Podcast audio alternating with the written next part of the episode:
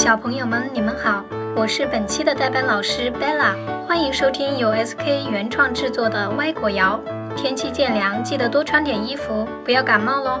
上期的内容学得怎么样啦？要记得经常练习哦。今天我们讲一个小兔子的故事啦。小白兔白又白，蹦蹦跳跳真可爱。快来跟着 Joseph 老师还有小朋友们一起学起来吧。Hello, I'm Teacher Joseph, and welcome back to SK's Happy Chant Time. Now, I really love cute little animals. How about you? Today's chant is all about some very cute animals. It's called Sleeping Bunnies.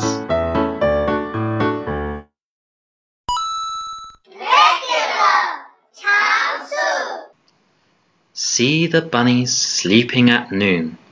Let's wake them with a merry tune. They're so still, are they ill? Wake up, little bunnies. Hop, little bunnies, hop, hop, hop. Hop, little bunnies, hop, hop, hop.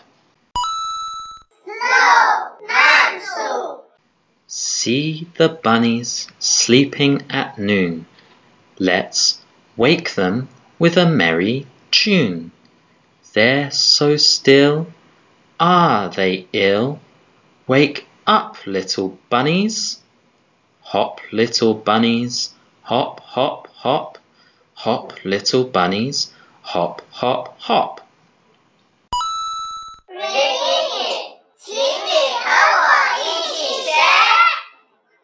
See the bunnies sleeping at noon.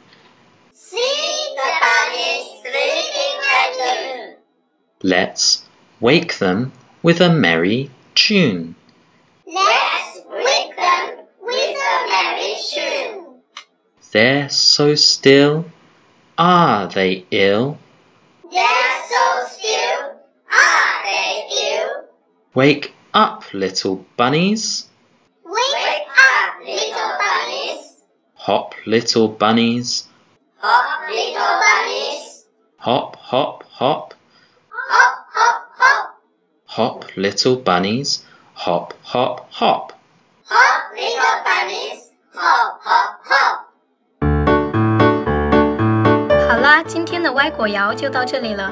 如果喜欢我们的节目，记得点赞、订阅加关注哦。重复收听，学得更快。我们下次再见喽。